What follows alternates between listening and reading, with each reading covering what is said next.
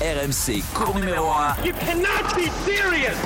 That ball was on the line. Ça sort, c'est fini. La France remporte la Coupe Davis. Vamos Julien Taxis. Salut à tous, bienvenue dans Cours numéro 1, le podcast tennis d'RMC disponible chaque semaine sur toutes les plateformes de téléchargement. N'hésitez pas à vous abonner, vous serez prévenu des derniers épisodes en ligne et vous pourrez retrouver toutes les archives du podcast. Cours numéro 1 qui, comme les enfants, fait sa rentrée avec une actualité bien chargée en provenance de l'US Open et le premier à entrer sur le cours. Et ben, il le fait au réveil en direct de New York, là où il suit l'US Open depuis le début de la quinzaine pour RMC, monsieur Eric Salio. Salut Eric. Uh, good morning everybody, good morning America. Tout va bien, ça s'est fini à quelle heure hier? Euh, tard, tard, mais c'était c'était sympa puisqu'on a assisté à un moment historique, un moment d'histoire, puisque la défaite de Ziontek euh, amène une nouvelle numéro 1 mondiale. C'est beau, c'était beau. Sabalenka, on en reparlera. Le deuxième à entrer sur le cours a joué à huit reprises le grand chelem new-yorkais. Il a été numéro 36 à l'ATP, monsieur Florent Serra. Salut Flo. Euh, Bonjour Julien, bonjour à tous. Tu vas nous raconter tes souvenirs de l'US Open, ce Plaisir. tournoi tellement particulier où l'on attend cette année, les amis, une finale qui paraît gravée dans le marbre. Peut-on échapper à un affrontement Djokovic-Alcaraz dimanche prochain? Quelle finale justement chez les dames après l'élimination la nuit dernière d'Igas-Giantec Et puis les petites et belles histoires de cette US Open avec le retour gagnant de Caroline Wozniacki ou encore les odeurs de cannabis qui ont envahi les cours. Mais avant tout cela, retour sur le fiasco ou presque du tennis français à l'US Open. Les Bleus à la porte avant même le début de la deuxième semaine à New York. Constat malheureusement récurrent en Grand Chelem. Un seul huitième de finale, les amis, pour la France cette saison dans les tournois majeurs. C'était Caroline Garcia à Melbourne en tout début d'année. Est-ce qu'on pouvait espérer mieux, tout simplement, ici à New York? Eric Oui, oui, bien sûr, euh, parce qu'un pays comme la France ne peut pas se contenter de d'être euh, en première semaine seulement. Maintenant, euh, on, a- manqué la bascule. La bascule, ça s'est joué sur le match entre Arthur Fils et, Matteo Arnaldi. Arthur avait la possibilité de, de se hisser au troisième tour et, et derrière il aurait peut-être euh, écœuré euh, Nori. Donc euh, ça s'est joué à peu de choses, à, à une mauvaise gestion d'un début de cinquième set. Donc parce que Arthur il est, il est vraiment pas loin de, de- de- du niveau de deuxième semaine, mais il manque encore des petits trucs, il manque un poil d'expérience et c'est ça qui qui nous fait rager intérieurement parce que quand vous discutez avec tous les acteurs de, de ce tournoi, ils, ils sont tous euh, d'accord sur le fait que Arthur Fils c'est c'est un futur euh, g- On en- on- grand. On Ouais. en reparlera euh, de, de la relève, c'est peut-être la, la, la seule petite lumière euh, au fond du, du tunnel. Euh, Flo, toi, tu avais quand même as vu des choses intéressantes, peut-être un petit coup de cœur avec certains joueurs, hormis Arthur Fils, qui se sont lancés à New York? Oui, bien sûr, il y a eu, de très bonnes choses, comme l'a, dit Eric, avec Arthur Fils qu'on attendait, qui sera un super gros match contre Grigsport. Encore une fois, quand t'es pas tête de série, c'est pas un tour facile face, aux Hollandais, puis aux Néerlandais, pardon. Après ça, il, a du mal à enchaîner. Bon, c'est encore un match en 5-7, donc euh, on en reparlera. Mais j'ai vu des bonnes choses aussi euh, avec Benjamin Bonzi, qui avait pas beaucoup joué non plus. Euh, On l'attendait pour pendant Roland, et puis il a, quand même fait un bon tournoi, passé quelques tours, et puis ça passe, ça passe proche contre, contre Stricker également. Donc on n'était pas loin de l'atteindre cette, cette deuxième semaine. Encore laisser un petit peu de temps, que ces joueurs-là, comme le disait Eric, prennent de l'expérience. Ça fut encore.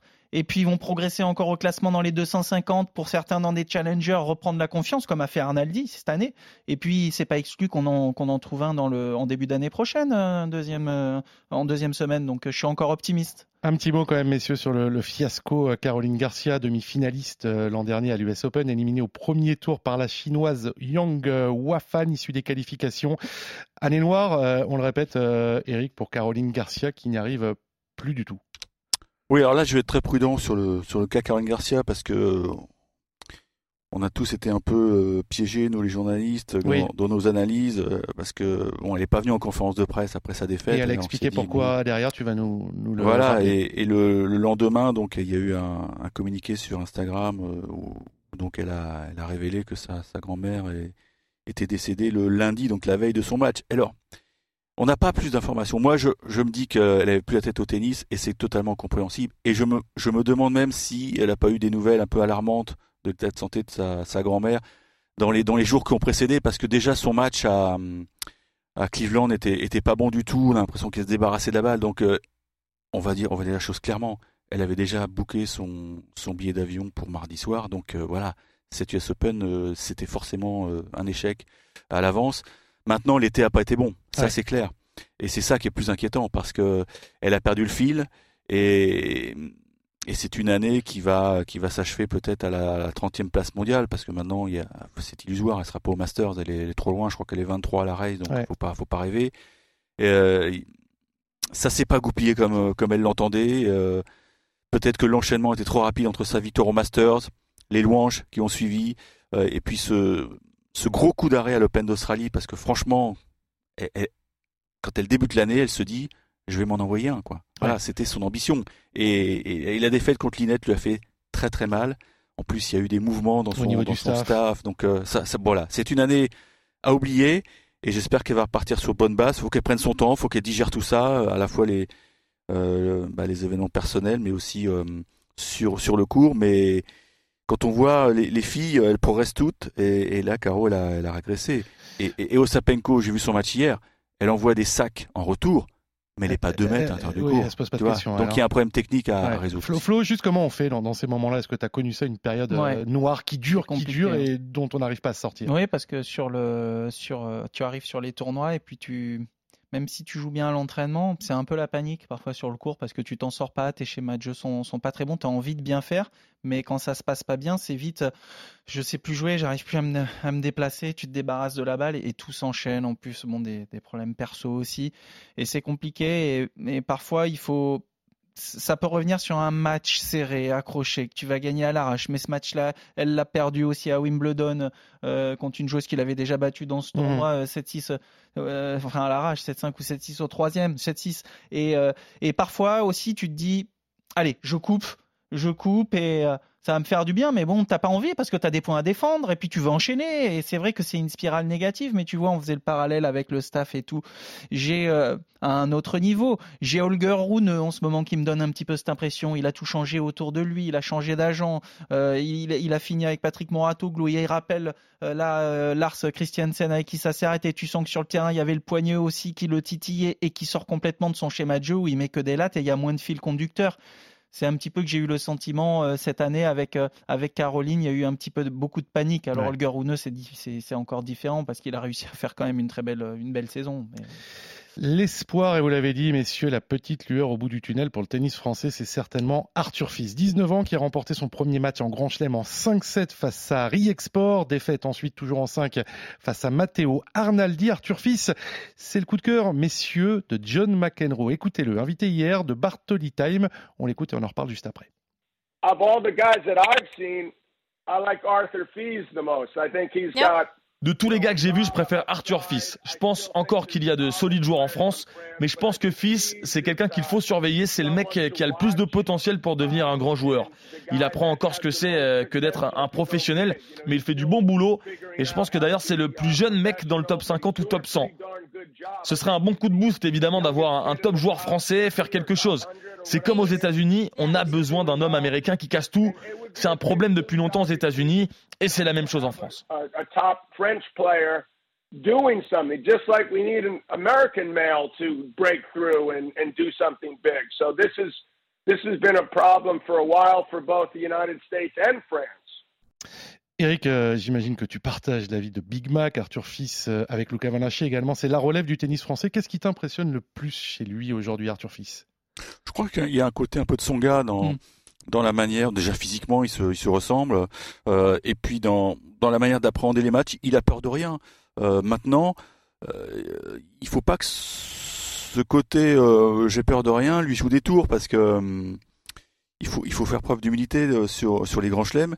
Bon maintenant il, il, il a joué de malchance entre guillemets ici à Flushing parce que euh, déjà il a fallu qu'il digère son son 5-7 contre Gexpour. Il a joué un mec deux jours plus tard qui était frais comme un gardon puisque Arnaldi avait bénéficié d'un abandon donc euh, je pense que ça a fait la différence dans dans le début du cinquième et puis Ouais, moi j'étais au bord du cours, euh, 10 mètres derrière son, son clan quand il a cédé contre l'Italien et, et début de cinquième, enfin à la fin du quatrième, il décide de prendre une pause et bon, et puis très vite il, il manque de rythme, il se fait briquer Il, d'entrée il a là, dit, je leur ferai plus ça. hein. et ben voilà, moi c'est ce que j'allais dire, j'étais j'étais au bord du cours et, Et je le vois, il, vient prendre sa serviette.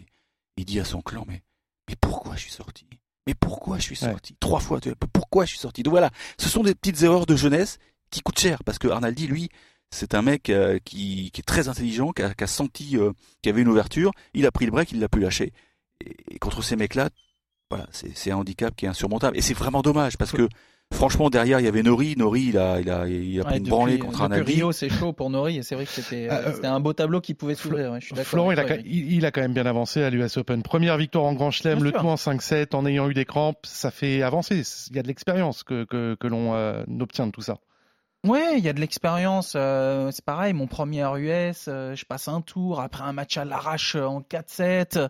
Euh, moi, j'étais plus vieux que lui. À 19 ans, je sortais du bac, j'avais un, point ATP. Donc, c'est des parcours totalement différents. Mais oui, c'est de l'expérience. Des matchs en 5-7, t'en enchaînes un deuxième en 5-7. Tu vois cette ambiance qui est un peu étrange. Tu vois les pauses. Comme disait Eric, tu coupes le match là. Bah, du coup, tu prends. Bah non, moi ça, là, ça me correspond pas. Il y en a que ça gêne pas. Hein. Il y en a, ils vont le faire, ils vont revenir, ils vont bien le gérer. Il va apprendre à à gérer tous ces moments-là. Mais, euh, mais oui, le tableau, et puis le tableau, il faut essayer de le mettre de côté, mais tu peux pas penser au fond de toi euh, tu peux pas t'empêcher de penser que tu as un petit coup à faire aussi. Donc tous ces moments-là, il faut bien les gérer. Et puis comme disait encore Eric qui a, vu tout bon, il y a cette humilité parce que tout autour de lui, là, tout le monde parle d'Arthur, c'est la relève, mais il y a plein de choses qui, s'agitent autour de lui, que ce soit au niveau Juste, Justement là-dessus, euh, Eric, à, New York, toi qui vis les matchs euh, sur les cours, comment le public accueille, apprécie le, style, la personnalité d'Arthur Fils? Est-ce qu'il y a une petite Arthur Fils, une petite hype autour du français? C'est dur à dire parce que c'était le match était sur un petit cours, mais ce que je peux vous dire, alors je peux pas dévoiler le scoop à 100%, mais il a une cote énorme euh, auprès de, tout le monde et comment vous le dire? De McEnroe, moi je pense qu'il va peut-être croiser McEnroe bientôt. Voilà, j'en dis pas plus. Ah, ça c'est presque une info ça. une info sans la dire. Donc voilà, non, il a une cote d'enfer. Euh, les euh, le, le, téléphone des agents sonne beaucoup et voilà. Maintenant, prochaine étape, et ça va être intéressant, c'est est-ce que Sébastien Grosjean va le lancer dans le Grand Bain en Coupe Davis, puisque la Coupe Davis arrive à grands pas. On sait que la France va jouer euh, à Manchester euh, dès mardi, dans huit jours exactement. Euh, il a été retenu avec Manarino, avec Humbert. Et je pense que bah, Sébastien Grosjean va devoir faire des choix. Est-ce qu'il le jette dans la fosse au Lyon? J'ai hâte de voir. Les amis, on va bien évidemment évoquer cette deuxième semaine qui nous attend désormais avec une finale annoncée, semble-t-il, chez les hommes. Djokovic est en quart de finale, il affrontera Taylor Fritz. Carlos Alcaraz jouera en huitième ce soir face à l'Italien Matteo Arnaldi. Peut-on échapper, Florent, à la finale Alcaraz-Djokovic? Écoutez, euh, depuis, euh, c'est vrai que c'est une question qu'on me pose depuis le début de ce tournoi. Euh, j'ai eu souvenir quand on a eu les premiers affrontements entre Nadal, Alcaraz et Djokovic à Madrid euh, il y a deux ans. On s'était dit ensemble d'ailleurs, on attend de voir d'autres matchs de ces joueurs-là, mais Djoko est toujours là. Et, euh, puis, vu ce qu'ils nous ont montré depuis, euh, depuis Roland, Wim, la finale de Cincy, T'as un Djokovic là qui euh, est aussi très affûté, euh, qui à son âge ce qu'il fait c'est c'est quand même incroyable. Et euh, je m'étais dit tiens Djokovic a une partie très décagée, s'il y en a un qui doit avoir des petits soucis au cours du tournoi, euh, c'est plus euh, Alcaraz. Je rappelle le tableau. Djokovic, c'est la partie des Américains. Fritz au prochain tour, Tiafo, Shelton en demi. C'est un peu plus compliqué euh, pour Alcaraz. Alcaraz, pardon, Zverev ou Sinner au prochain tour et l'un des deux Russes, Medvedev ou Rublev en demi. C'est compliqué. Mais regardez Djokovic 2-7-0 contre Djere, même si après il a déroulé. Bah, il a eu des encombres également. Donc pour moi, oui, vu ce qu'on a vu cette année, euh, je ne pense pas qu'on échappe à, à déjà Novak Djokovic. D'une part euh, en bas, je pense que pour lui, euh, ça devrait bien se passer. Je mets encore une réserve sur l'excellent niveau de jeu de, de Sacha, d'Alexander Zverev mhm. que je vois depuis quelques semaines et qui est en train de retrouver son niveau. Et c'est pas fait encore pour Alcaraz. Plus le tournoi avance, plus je me dis attention quand même à, un petit Zverev ou un petit Alcaraz ou un petit, euh, un petit excusez-moi, Sinner ou un petit peut-être Medvedev aussi euh, qui est en format euh, en 5-7 qui peut être extrêmement dangereux. Eric Alcaraz, Djoko, c'est inévitable. attention, il y a, y a, une hype américaine là, qui, est, qui, est, assez impressionnante parce que bah, McEnroe l'a dit, ça y est, ils ont, ils ont trouvé des leaders. Et c'est là, ça faisait 18 ans qu'on n'avait pas eu trois Américains en quart de finale. Et, et, c'est marrant, mais on, on, célèbre entre guillemets les, les 20 ans de la dernière victoire d'un Américain en Chelem, c'était en Roddick. Euh, ça va être chaud les, les matchs pour Djokovic parce que je sais pas encore s'ils vont le mettre en night session contre Fritz. Alors, mais... Fritz c'est quand même 7-0 pour Djoko Ouais. dans le head-to-head. Hein. C'est pas, c'est moins lui qui me fait peur, euh, Eric. Je sais pas ce que t'en penses. Ouais, mais tu sais que le, le Stadium Arthur Ashe, euh, quand il est chaud, ça, ça fait du bruit. Même si bon, vous allez me dire, Djokovic est totalement imperméable à ça. Non, je voulais juste revenir sur la manière dont il a, il s'est sorti de, de son guépier face à Goro, face à Jerry. Je dirais 2-7-0. Moi, j'étais sur. euh, bah, c'est vrai qu'on est en, en, salle de presse, mais à un moment, bah, tu te dis de 7-0, tu montes, tu vas voir, tu vas voir ce qui se passe sur le cours. Et, et il s'est fait mal. Il s'est fait mal physiquement d'entrée de troisième set pour reprendre euh, l'ascendant, et c'est là où il est très fort. Mm. C'est là où il est très fort. Et il a dit en rigolant qu'il s'est fait, euh, il s'est fait une petite séance devant son miroir, miroir. là. Ouais, bon. Mais mais mais il y a de ça, il y a de ça. C'est c'est un mec qui est capable de de hausser le curseur. euh, et derrière, tu peux plus suivre, quoi. Et pourtant, Jerry, il, fait, il faisait le match de sa vie, croyez-moi. Hein. Mais le 6-1, 6-1, 6-3 est très, très, Mm, très mm, sévère derrière. Mm. Donc oui, il est en mission. Euh, il sait très bien que voilà, il n'a pu, il va pas rester éternellement sur le circuit. Mais je voudrais quand même juste vous dire qu'on n'a jamais vu de Nadal euh, Federer à Flushing. Ouais, C'est qu'il y a une raison. C'est qu'il y a une raison. C'est que c'est un tournoi qui est tellement particulier. Donc là, on dit ouais, les gars, c'est c'est écrit. Je dis attention, les gars, parce que je suis d'accord avec vous. L'éventuel quart de finale Alcaraz-Verev ou Alcaraz-Sinner, ça peut être énorme. Ouais, on Sinner vu a passé la balle de match. Hein. Ouais, il a ouais, balle de match contre Alcaraz. C'est sur une balle. Hein. Ça se trouve, c'est Sinner qui aurait gagné l'US. Donc, euh, Eric, un il petit y, il y y a de la concurrence. hein. Juste sur Djokovic, alors ça va peut-être changer là parce qu'il va jouer les Américains, mais sur sa cote de popularité à New York où il était absent, on le rappelle l'année dernière, est-ce que tu as l'impression que le public américain, de l'extérieur, ça donne cette sensation-là, aime ou respecte un petit peu plus Djokovic que, que les autres? non, mais c'est une star. C'est une star. C'est une star. Hier, j'ai croisé, euh, j'étais, je me baladais au Players Lounge et il, il arrivait donc trois heures avant de jouer son match et il tombe sur l'In Seven, quoi, tu vois. Donc il y a, c'est, une star. Il avait les lunettes de soleil de star. Non, c'est, c'est une star énorme ici à, à Flushing et je pense que tous les Américains rêvent, rêvent d'une finale dimanche, effectivement, parce que là, ça ferait monter le prix des billets. Il y aurait une atmosphère fabuleuse parce que ce qu'ils nous ont montré à Cincy, ça peut être x2 euh, dans un match en 5-7. Donc on, l'amateur de tennis, il, Il veut il voir peut, ça. il peut, il, il peut, il prend les popcorn, la bière et puis voilà, et puis ça va être, ça va être génial. Joko, tu sais quand il arrive hein, à l'US. Bon, dans Oui. beaucoup de tournois aussi, mais tu sais quand. Hein, tu, tu, tu entends. Tu, déjà, tu l'entends lui, parce qu'il parle fort. il, il en montre, il en joue. On se disait avec Marco Chiquel quand on était dans l'US Ah, il y a Djokovic qui arrive. On rigolait avec ça. Mais Non, mais c'est ça, c'est presque le tapis rouge à c'est ça, quoi, tu vois. ça. Un petit mot, messieurs, du tableau féminin avec la sensation, la 17 nuit, l'élimination de la tenante du titre. Numéro 1 mondial, Iga Swiatek en 3-7 par Yelena Ostapenko. Florent, est-ce qu'on peut parler, oui, de surprise, mais tu l'avais un petit peu vu venir.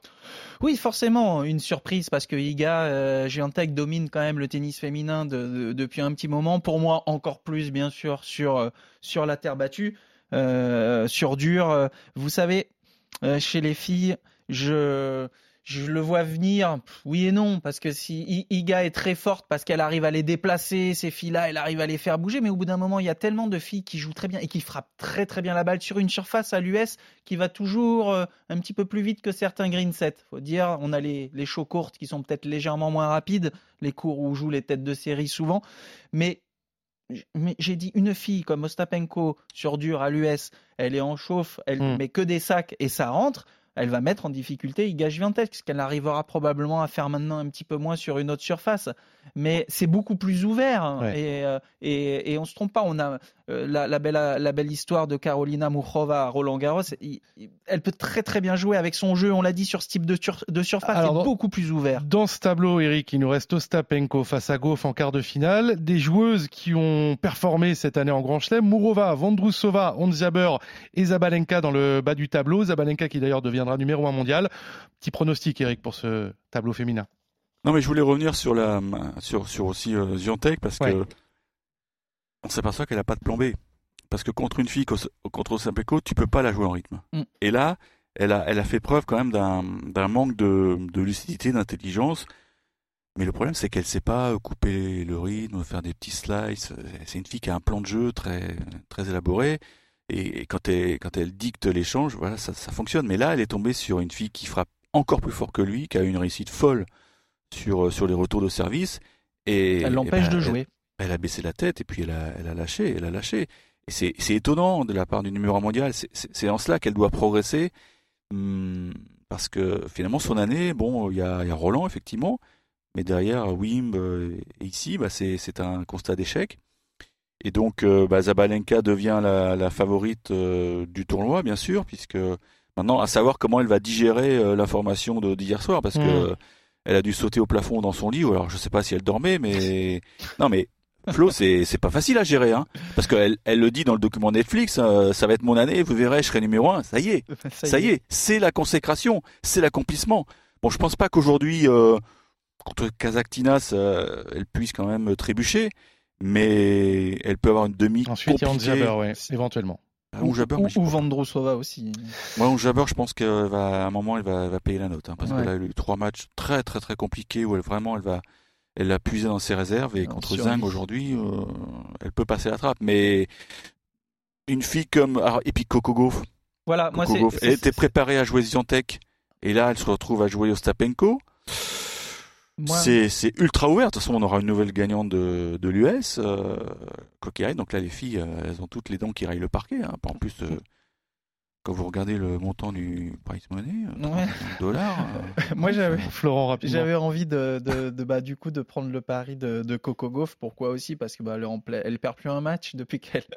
Ça veut pas dire que tout a changé depuis qu'elle bosse, qu'elle est avec Brad Gilbert. Tu sais bien. Mais il est bon, Brad. Hein. Mais il, est, bon. Mais il est bon. T'as vu les petits conseils qu'il donne quand il y a toujours deux trois conseils et comme par hasard. Mais d'ailleurs, ça, ça, ça peut être un débat. Mais Moi, je trouve que le coaching, moi, j'en ai marre.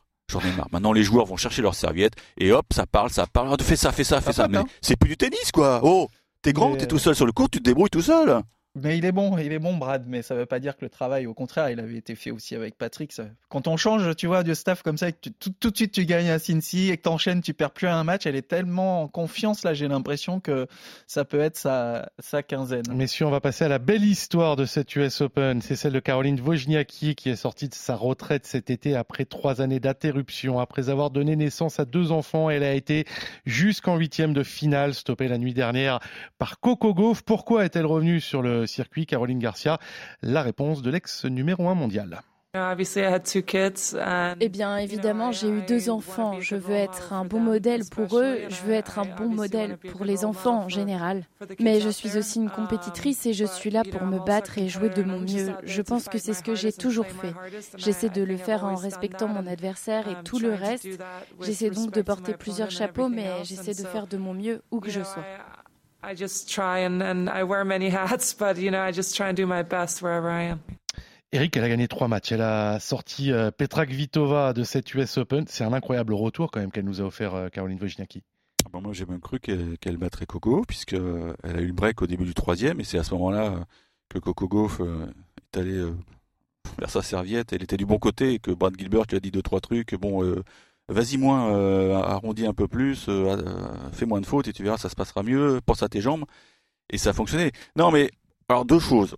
D'abord, admiratif. Ouais. Bravo. mais, alors je sais pas si c'est volontaire, mais je sais pas ce que vous pensez de sa tenue. On a l'impression qu'elle faisait de la lutte. Oui, oui, j'ai vu que ça avait beaucoup fait réagir, oui, la tenue de lutteuse. alors peut-être que c'est elle qui a dit, eh, je vais montrer aux filles que je suis fit. Et c'est vrai qu'elle est incroyablement fit pour une fille qui a eu deux enfants. Mais euh, là, il y a une faute de goût, je trouve, de la part de son sponsor. Maintenant, euh, a priori, c'est une info qui a été, euh, qui n'est pas apparue dans la conf de presse en anglais, mais on ne la reverra plus en 2023. Hein. D'accord. Elle, va, Open d'Australie. Voilà, elle va rattaquer à l'Open d'Australie avec de grosses ambitions parce que elle s'est, bah, elle s'est montré beaucoup de choses. Quoi. Je pense qu'elle, même si elle avait annoncé la couleur en disant, mais moi je me sens capable de gagner un chelem. Bon, il lui a manqué beaucoup de choses, certes, mais c'est plutôt prometteur. Ça, ça c'est peut-être pas bête, Flo, la, pause après avoir réussi ce, coup d'éclat, parce qu'il faut voir aussi comment le corps va, réagir après trois années d'interruption et de grossesse. Bien sûr, oui, c'est toujours, même si elle n'est pas venue comme ça euh, en dilettante ici, mais euh, je pense qu'elle annonce aussi ses ambitions en disant je là je me vous avez vu ce que je suis capable de faire déjà. Mm. maintenant je vais me réaffûter pendant euh, trois mois là plus trois quatre mois avec la période euh, foncière. Et puis euh, je pense que si physiquement là elle est elle est vraiment au top en Australie ça, ça peut faire mal. Et je pense que les, les filles vont avoir un petit peu peur et en tout cas vont garder Carolina de, du coin de l'œil. Vont, ils vont, elle, elle, elle, va être vue, elle va être observée et elle, peut nous faire une super saison 2024. La petite histoire désormais de cette US Open, c'est Eric Salio qui va nous raconter son expérience au pays de la weed. Pas du tout cliché, ces odeurs de cannabis autour et même sur les cours qui flottent depuis le début du tournoi. Eric, alors c'est pas nouveau, mais beaucoup de joueurs et beaucoup de joueuses s'en sont pleins cette année. Oui, alors j'avoue que j'ai, j'ai découvert cette odeur personnellement, puisque j'étais sur le cours de Gaël Monfils un soir, sur le fameux cours 17, et, et moi je, je découvre, hein, je, suis, je suis jeune, j'ai jamais touché à ça, et, c'est seulement après que j'ai lu que c'était de la, de la weed apparemment. Alors l'explication, c'est qu'effectivement euh, le, le, le centre, enfin Flushing Meadows est adossé à un, un parc, un parc euh, le Corona Park, qui est un parc très familial, très verdoyant.